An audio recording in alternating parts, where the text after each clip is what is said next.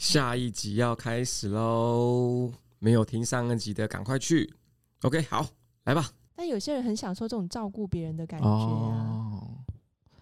那如果说，如果说，就照我们刚刚提到那种两面性嘛，这种两面可能是截然相反的嘛，对不对？那所以那个照顾者他的另外一面，他可能在外的显现，他就是好像笨手笨脚，什么都做不好，也不会是这样子吗？也不一定，因为可能，因为如果说他今天在外面表现仍然是一个很强的照顾人的角色，那这样他就跟他的另外一面是一致的啊。但是他那个过程中，他又是他会做很多违反那一个人意愿的事情，譬如说有一些主人跟奴隶的游戏，他是你现在就给我到捷运的那个家门口，然后去大喊一些很羞耻的字句。嗯他是要叫他去做这些事情的，嗯，所以有一些那个支配者，他又很享受做这样的事情，就是他可以完全控制另外一个人去做某一些事情。哦，那个事情也不是他平常会做，因为他平常是一个很照顾别人感觉的人，但他现在要做另外一个是完全让那个人很难堪的事情。嗯，那也是他内心的另外一个层面，就是像伤害是一样，就是？对他就是可以这么合理的去伤害另外一个人。哦，但同时他又可以确保那个人是不会真的很受伤，因为这是他们之前有讨论过，他没有到他底线的事情。嗯。来思考一下有没有这种伤害的倾向，我来探索一下我自己。有时候情侣之间你在互相鸟鸡的时候，我觉得就很像 BDSM。鸟鸡是什么意思？瘙痒啊！哦 哦，就是搔你一下，然后两个人就扭打在一起这样。哦，我觉得其实他那个整个过程就很很有这样的味道在。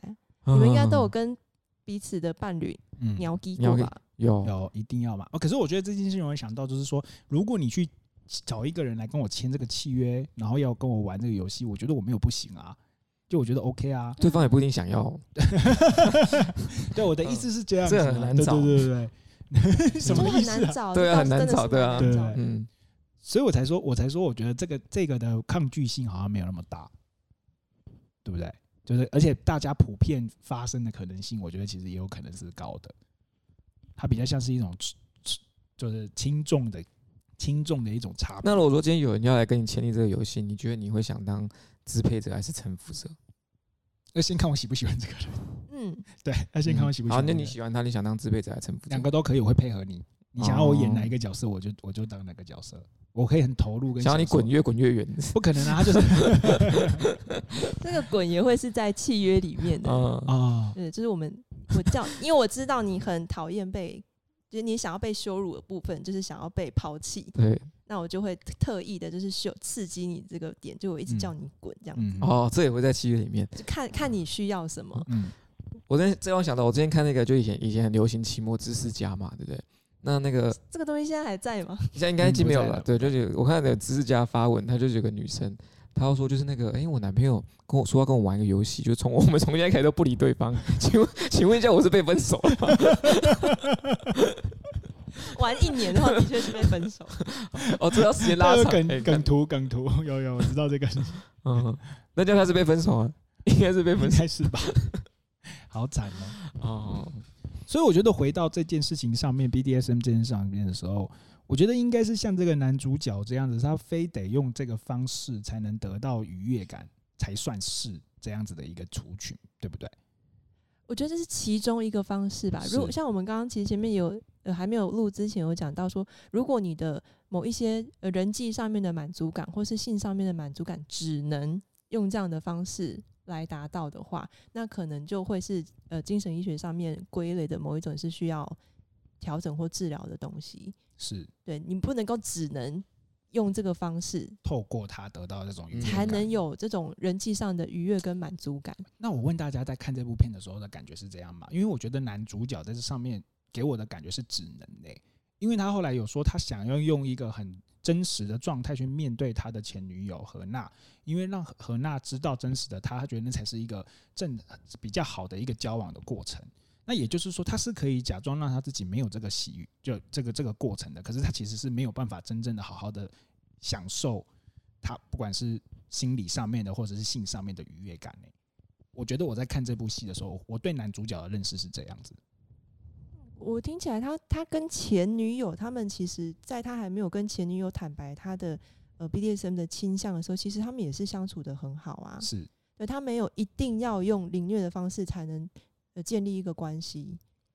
对，他没有。然后后来前女友的说法是，我只是刚好讲话这样而已。对啊，对啊，对对对，对他没有一定只能透过这样的方式，只是说如果。他跟对方呃揭露了他有这样的倾向，而对方又更能满足他，我觉得那就是更深层的满足了。哦，是是是是是，嗯，所以他他渴望他他如果让我的伴侣知道我其实是有这个倾向的，而你又可以接纳这件事情，并且在我们未来的生活里面可以穿插这些状态在里头，那我们的关系会更好。我觉得你又更完整的接纳我，真的整个人你都很可以接纳。嗯嗯嗯嗯嗯，我觉得男主的心态是非常健康的。就是他对于一个那个健康的关系是有追求的，是还有个健康的自己是有追求的。因为像如果说我们多数人，我们发现自己好像很渴望被人家那个命令或者怎么样，我们肯定会觉得，哎，我怎我怎么会有这种想法？我们会我们会先质疑自己，对吧？然后反而其实男主他是很开放、很很健康的来看待说，哎，觉得其实我有这个需求，而这个需求其实是合理的。虽然不符合我们的那个普世的社会价值，但是是合理的。那我如果说今天给我足够安全感的关系，我会希望跟他发展这一块。那我觉得他是对自己是蛮有蛮健康，而且又有自我追求的一个人。而且他自我觉察能力很好，欸，嗯，对，就是他也知道说他为什么会有这样的需要，是因为他第一个是他看到那种装模作样的男人会很不爽嘛，他有提到。他说看到那些男人就是故作坚强，他会特别不爽。可是他有意识到说啊，是因为我自己也都在装模作样。嗯，他不会只是一直去攻击那些外面的人，他会回到自己身上去想：哎，为什么我会不爽啊？其实是因为我自己也都一直在装模作样。我内心的世界其实是很崩塌的，而那个崩塌的世界，我非常的孤单。我很想要有一个人可以进来我的这个世界陪我一起。嗯，所以我会希望有人可以接纳我内心这些很破碎的部分，哦，他就用了这样的呃 BDSM 的方式来让人家进入那个世界里去陪伴他。嗯，破碎的原因是什么？破碎原因是因为他这这一块需求没有得到满足吗？就电影里面好像没有演他为什么会，也许认为自己破碎。嗯，对，我也不知道他破碎的地方在哪里。因为我是如果是这样的话，我觉得是我没有被真的接纳，因为他后来用太阳来形容。水星为什么又小又黑嘛？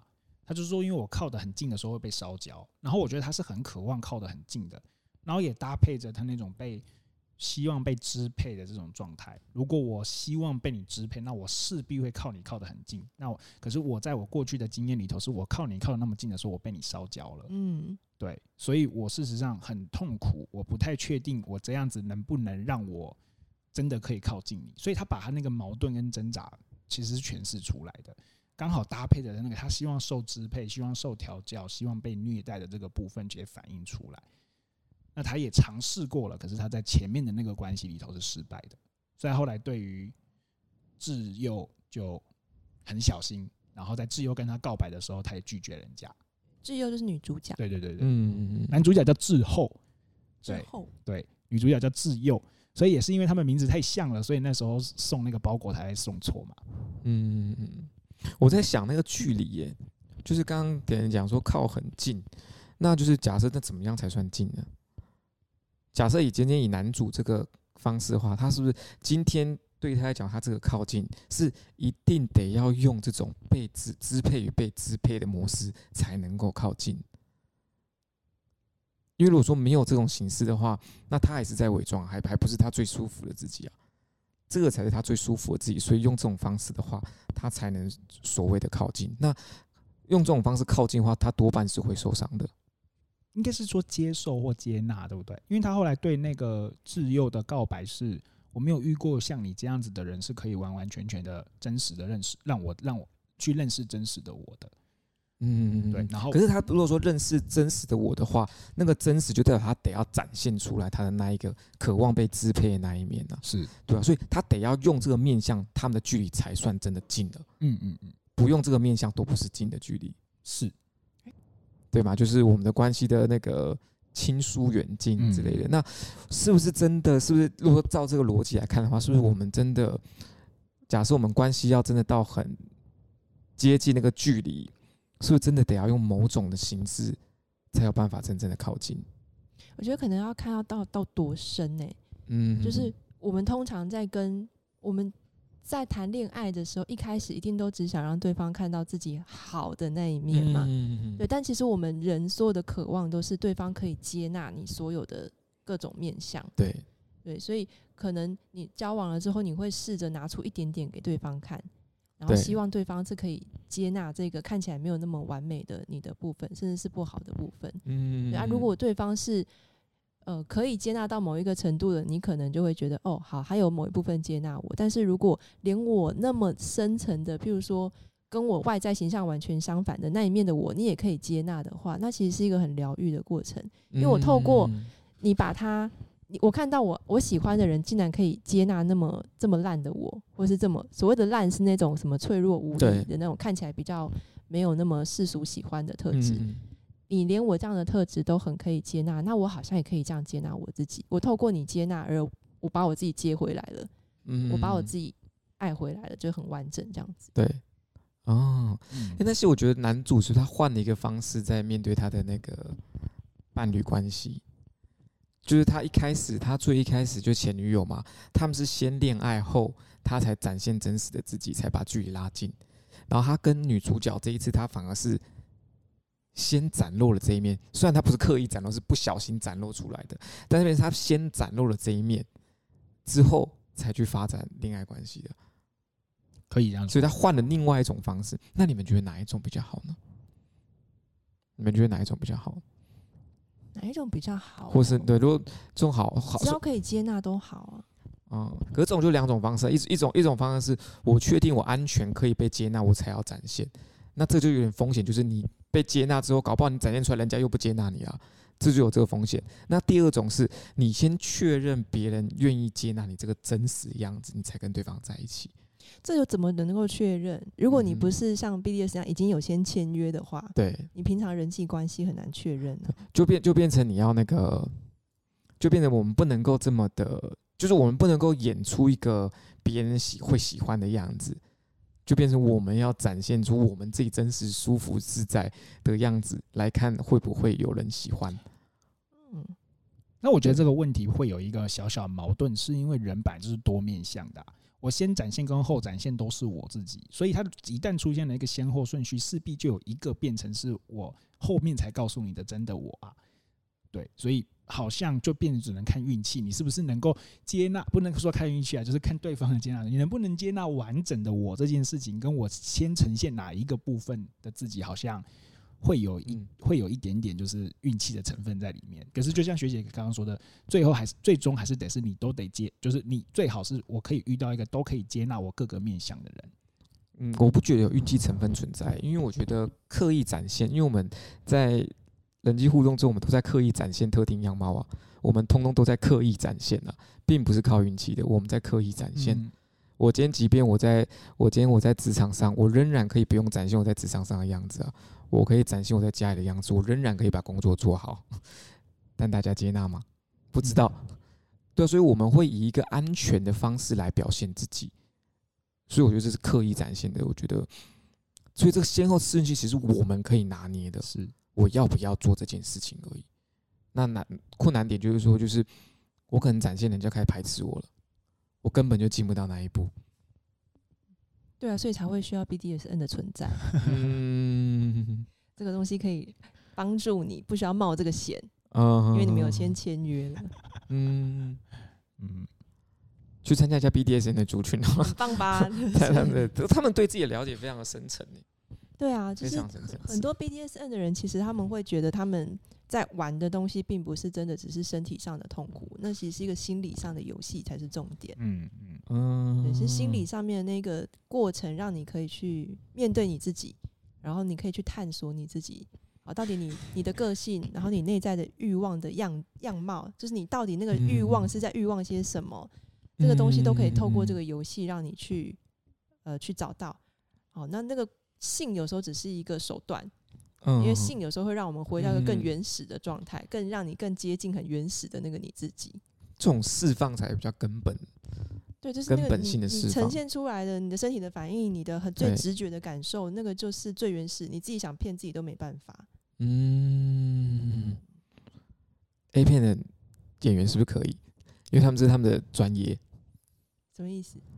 就是就是性啊，就是他就是性是成为他们工作技能的一部分。哦，那个只是演出啊，那是演技，好不好？嗯，你们有过被羞辱之后感到快感的吗？啊，或是有举一个例子好，反正我们这集是十八十八禁，对，十八禁对啊。就是像有一些呃。女强人好了，但他们可能在他自己的性关系里面，他可能在公司里面，他就是羞辱人、骂人的那一个。对。对，但是他在他自己的性关系里面，他可能会要求他的另一半是要羞辱他。嗯嗯嗯嗯，就是要骂他，比如说你这个你这个婊子，或者是就是你打我吧，就是你打我吧，你羞辱我吧，这个样子，就是好像他他自己是那个羞辱人那一面，但是他其实刚刚讲到，你会有一个力量，就是如果我平常是一个很羞辱人的人，我内在一定会有另外力量，我也很想被。怎么做？我也很想要被羞辱。对，但是我的另一半也对我这样做的时候，我就觉得啊，我我完整了。哦，这样子可以感觉吗？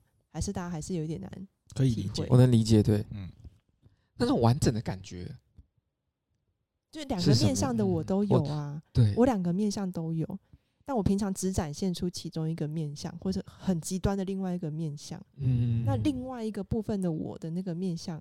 我好像也需要让他释放一下，释放一下。我好想体验那种完整的感觉。你没有体验过完整的感觉吗？你没有体验过，在你们的生命经验里面有体验过完整的感觉吗？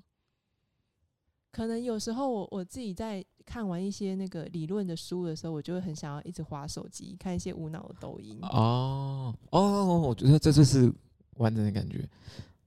我就很想要看一些特别特别哦。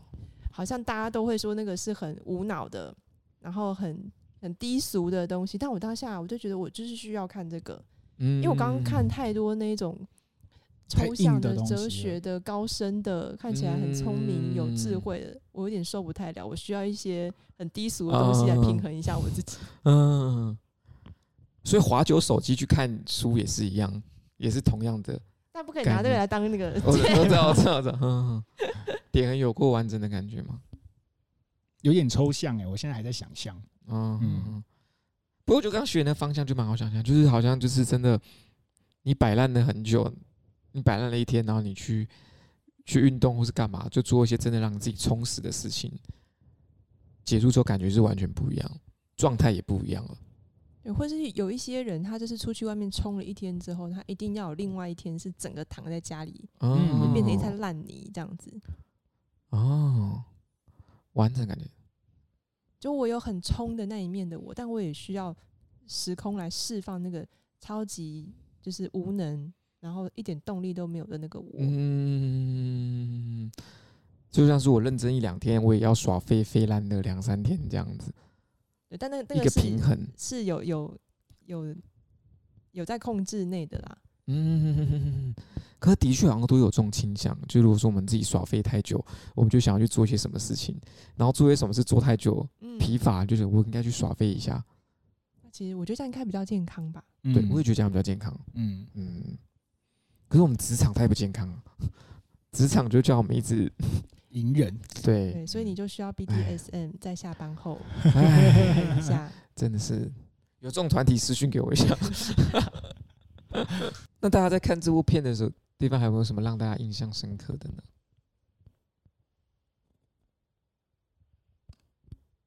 我觉得女主角的那个心境的转变，我觉得也是很有意思的。就是她从配合着这个演出到她动了情，她也喜欢这件事情，然后。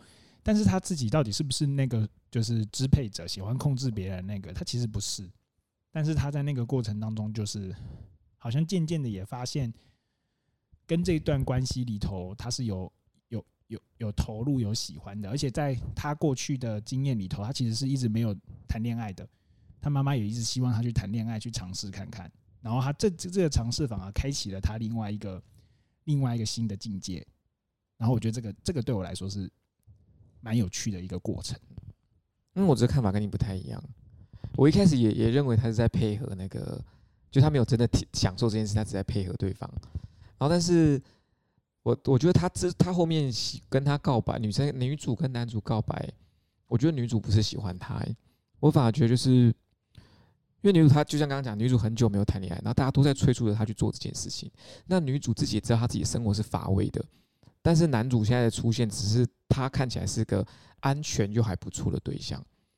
就女男主对女主来说是个安全又还不错的对象，所以我觉得他选择跟他告白，只是因为女主也想要一个伴侣，或者他自己也有想要有依靠，或是也想要有人可以缓解寂寞。然后眼前这个人是他目前最好的选项。我觉得，我觉得里面有没有真有没有爱情在里面？我觉得还好。我觉得比较偏，我个我个人的看法，我觉得比较偏向是这样。就是目前最适合的选项。我觉得在在那一个，淑峰刚刚讲的那个基础，就是这个人看起来还不错，还蛮安全的基础之上，又再加上他们两个其实是用一些方式让彼此很亲密。就是，我这个我看到这一个人那么的那么深层的那一面，对我们之间的信任感这么高，那其实是一个很强的亲密感。就我跟这个人好亲密哦。嗯嗯，我觉得这个可能也是女主角她平常在她过去的经验里没有经验到的。我跟一个人真的那么的靠近，那么的亲密。嗯嗯，哎，现在要跟一个人靠近也很难的。对啊，很容易追。哎，但但是我觉得刚刚还有就是，呃，毕竟男主长得也不错，身材也不错，就是女主对他是有性欲望的。嗯，这是存在在里面的。所以我觉得说，就是他有没有有没有真的爱，我觉得不见得。但是综合综综合我们刚刚讨论这些东西。他他选择跟他告白，也是一个理性的考量，也有可能。女呃对啊，我因为我觉得女女主角就是她在里面的形象是一个很伸张正义的，然后直言不讳，想说什么就说什么的一个角色。那在她那个职场里头，普遍的男性是不会想跟这样的女性互动跟相处的。嗯哼，所以这时候这个男生出来，然后他又有这个倾向。又可以觉得他很帅，他很酷，觉得他做这些东西都很棒。我觉得这件事情就很能够去补齐他觉得这个男生是我喜欢的类型的，而且从众多男性中跳脱出来，然后再加上他确实也长得帅，确实也有很多的吸引力。所以我觉得，如果换如果换成那个实习生，他绝对不跟他签这个契约，太矮了。换成里面里面其实有那个配角，绝对不会签这个契约。对，重点是因为男主。的工作能力好啊，实习生工作能力是不好的，所以他其实，如果我们当然是在从后事后去看嘛，就是女主角也在找一个她能力是好的，可是她又能够好好尊重女性跟或者是可以理解女性的那个位置的那个那样子的一个伴侣存在。甚至我平常在职场里会被人家说啊，你太强势了，女生怎么可以这样的？这一面，那个男主是超爱的，对，就是我就是喜欢你这个特质，嗯。对，这个是他在其他男性这边找不到的事情。啊嗯，所以我觉得男主在这边他讲的话太亮了，所以女主就没有这么这么这么这么被看见。可是如果反过来说的话，那女主是不是也遇到了一个可以很靠近的太阳？就是我也很可以靠近你，而且我也没有被你烧焦，我可以很真实的告诉你我是谁，然后我就是可以一直告诉你我是为为少数人、少数民族、少数族群发声的，然后我很强势，我很展现我自己，然后你依然接受我。那我也没有被你烧焦掉，就是我觉得那个男主说的话，到套在女主身上好像也说得通。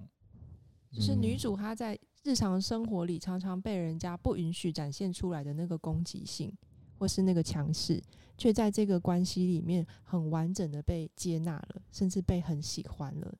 嗯，所以你们觉得女女主在这过程中是没有压抑的？因为我觉得女主感觉是压抑的。我觉得女主感觉是没有释放的，感觉是男主在释放，女主在包容跟配合。哎，我觉得女主也释放了她的那个攻击的。其实你可以从电影的一开始就看到，她其实是看到不爽，她会直接喷的。对对，但是他每次一喷，人家都会说啊，你要跟那个谁多学学啊，人家都会笑笑的好好讲，你怎么可以这样子讲话那么直接？嗯，对，他每次展现出他的那个直接跟攻击跟强势的时候，常常是被旁边的社会给打压，因为她是女生。是，嗯，对，但是他在这个关系里面的时候，他却可以尽情的展现出他的这一份这一个面貌。是，哎、欸，可是这样会不会？因为我的我的看法来讲，就是女主有没有攻击性？这个我这个我其实我也我有。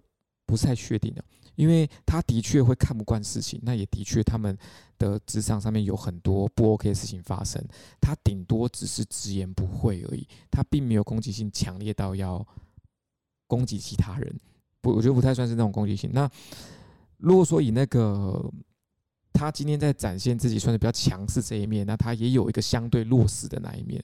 我们可以看到那个什么女主在电影里面，她其实有很多时候，她其实是也很想要被呵护跟照顾的，可是她这一面没有释放出来，只有到最后面，最后面就是。影片最后面，就是他们的事情曝光之后，男主站出来扛下所有事情，他才有一种被呵护的感觉。在此之前，他都是配合的演出。嗯，所以我觉得这个也是为什么他们最后可以真的在一起，嗯、就是他不是只是单方面的在服务对方而已。嗯，对，对方也看到了他需要被照顾的需要，他也也被照顾了。可是如果说没有后面那一段的话，就前就是只是。女主在配合男主而已，他就只是一个游戏而已。我觉得那就不就不会发展到后面变成真的在交往。对，嗯，可能那这样，因为对，就是那这样，我觉得这样就很有趣，就是他们算是游戏，可是女主仍然跟男主告白，在发生后面那件事情，女主仍然被男跟男主告白了，可是男主是拒绝的，对吧？那男主拒绝的是他其实对于爱情的要求，他其实更高的，对吧？那女主对于爱情的要求，他其实符合几个要件。他就可以接受有人陪伴，因为到因为到最后一幕，那是女主最真实的需求，就她也希望被照顾，被人家支持。是我懂。然后可是没有到后面那段的话，女主对他的爱，她仅仅只是缓解寂寞，跟她想要个人陪而已。那她要得到这个东西，她的代价就是她得要配合对方去玩这个填补对方的游戏。那可是男主在这个地方的话，他就是得到他想要得到的东西，因为这样也是个很常见，就是一个人在完全释放自己的时候，很多时候会压抑另外一个人。嗯，我我我认同，呃，这是曙光刚刚讲那一段，就是男主在跟前女友的告，就是告知他真实的那一刻的时候，我忘记是男主自己说还是女主说了，他说：“可是或许你的另一半没有想要知道真实的你长什么样子啊。”就是他，就是我，我不晓得大家记不记得这一段。就是你怎么那么自私？你怎么想要在这个关系当中那么自私？然后我觉得，假设按这个脉络来说的话，我觉得他在现在跟女主角的这个关系里头，他学会到最后的一件事情，就是我在关系里不能自私。所以他最后就是我不能再为了我自己，我不想让别人知道，我不想要一直是这个样子的形象，所以我决定站出来告诉大家，我有这个状态，并且请你不要再这样说这个女孩子了。所以他那一刻，他把他过去那个可能被定义为自私的一个关感情中的关系啊，自对不起，他把他过去那个被定义为在感感情中自私的那个特质，在这一次他把它处理起来了。那至于未来他们会走到哪里，不确定。可是我觉得，对于女主角来说，这个男主角会照顾我了，所以也有满足到刚刚曙光提到的那个部分。嗯，我会有这种感觉。在最后，这个我这个这个我是我是同意。我觉得这个过程中，男主的应该说他对关系跟自己的看法也都也有了升华。嗯，就是他不是为了展现自己而已，他还知道展现自己之后，他也要为另外关系的另外一半做一些事情，所以他也要承担关系相对应的责任。除了展现自己的话，承担责任。是啊，我觉得他这好像这可能也是他在他跟那个女主这段关系中学到的东西。是，然后但是必须要有他之前跟前任的经历，才有办法反思到这一个程这个深度上。嗯，那如果说真的这样走下去的话，女主跟男主才有可能同时都得到，就是算是最原始自己的那种释放，包含就是。应该说，就各各方各各各各个面向的需求，才都有可能真实的展现，跟真实的被满足。是，我就越讲越觉得这部片是个好片子，因为你再回去看那个前女友何娜，其实你当下看的时候，你觉得她在那边摔摔盘子，在那边丢那些菜的时候，你会很讨厌这个女的。可是她最后离开的时候，她跟说：“她说我我呃我会离开，但是你永远不懂什么是爱。”然后我觉得那个时候就有点呼应我们刚刚说的那件事情，是当你没有真的知道你为什么对不起我，或者是你为什么在这段关系里面最后失去这个关系的时候，你是得不到爱的。可是他最后他了解了，就是我如果要有爱的话，就是我得理解你，我也得了解你，我得为你牺牲，为你付出，不单单只是站在我的立场，那我会表达我自己出来。对，那我爱你，不是因为我自己想舒服，所以我把我真实的你告诉你，我得我也得把你的状态考量进去。那最后他在那个会议上面帮女主，不能说帮女主啦，最后他在那个会议上面对自己的一个公开的一个表达，我觉得那就是我负起责任来了，我没有要逃避，然后我也照顾你，有点像这种感觉。所以那个前女友，其实我后来看的时候，我觉得她没有那么讨人厌。当下看的时候，其实觉得蛮讨厌的。其实前女友是健康的呢，嗯嗯，前女友是非常健康，就是你展现你真实的自己，但我不一定要接受啊。他后来一直、嗯、一直还去骚扰他，我觉得这个就很奇怪。哦、对，对，对，对，后面不是不太 OK，对，但是他前前面那是就后后面就是他那个他他自己没有。就可能同时有很多种需要需要被满足吧，偏报复吧。对，我觉得后面的那些行为是报复的，但是这个报复的行为也让男主角在那个过程当中有了一些 insight，一些报复嘛。我觉得报复倒还好哎，就至少他也把他真实的状态跟他讲，就我现在就是没办法接受，你也不要逼我接受，你不要用这个来威胁说我不不能接受就是不爱你或是坏人。嗯嗯嗯嗯，对我是我是我是看见这个，对对。嗯而且我觉得真的是在嗯、呃，就假设如说以男主的现状好了，他搞不好回去跟前跟前女友在一起，前女友是有可能接受的。其实有很多的关呃，现实生活里 BDSM 的那个对象啊，他们自己有另外自己的交往的伴侣，嗯，但是他们会有自己的主人或是自己的奴隶，就这两个关系是分开的，因为可能他的伴侣。就只有这个部分的需求没有办法满足他，但是其他的部分他都很喜欢。那他也没有逼说这个需求我一定要去我伴侣身上找，或我的伴侣一定要给我。那这个需求可以外包嘛？我这需求我就外包到我的主人奴隶关系里面。哦，自己很吃另外一半能不能接的接受度哦。对啊，但是如果说你没有，这也是另外一种。如果我的伴侣可以接受的话，我也没有逼我的伴侣一定要呃满足我这部分的需要。嗯，对。如果你们是可以在。呃，沟通同意之下去做这件事情。对，对，你们一个理想关系样子是什么样子呢？这可能要断路十分钟，让我们想。因为刚刚，因为我觉得刚刚那个，刚刚那个是非常非常理想的，就是那个，那个那个叫什么？就是我我因为我自己个人，我我今天作为一个人，我有很多不同面向的需求，那我的伴侣不可能满足我全部的需求，我不可能要他又是我的。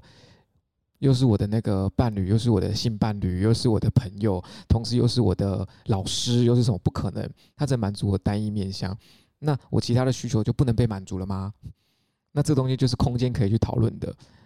那那如果大家都今天大家都非常非常开放，是同一件事情的话，那关系就会很理想，就不会有任何问题，就不会有很多问题发生了。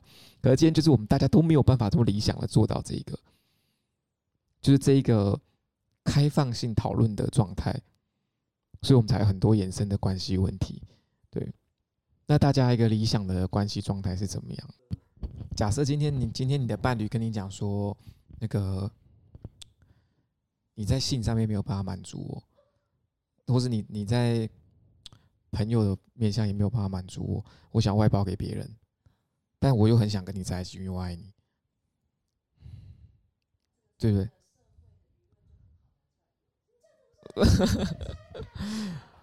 对，对啊，但是你可以啊，你可以，我觉得我可以，我觉得我可以，嗯，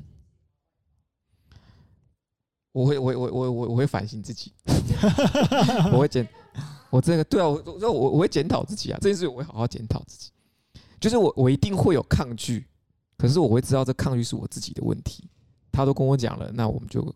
应该要来讨论，就我应该要，还有可能他真的很需求量真的很大，嗯，对啊，所以所以所以所以我觉得说这个东西，如果说假设今天他需要真的很大，是我没有办法满足的话，那我觉得你就外包啊，你就真的你就真的外包，我我可能我一定会不舒服，一定会不舒服，但我会知道这个不舒服是我自己的问题，我不应该用这个不舒服去把它绑在，来去限制他不要满足他的需求，因为我如果因为我的不舒服去限制他不满足他的需求的话，我会更惨。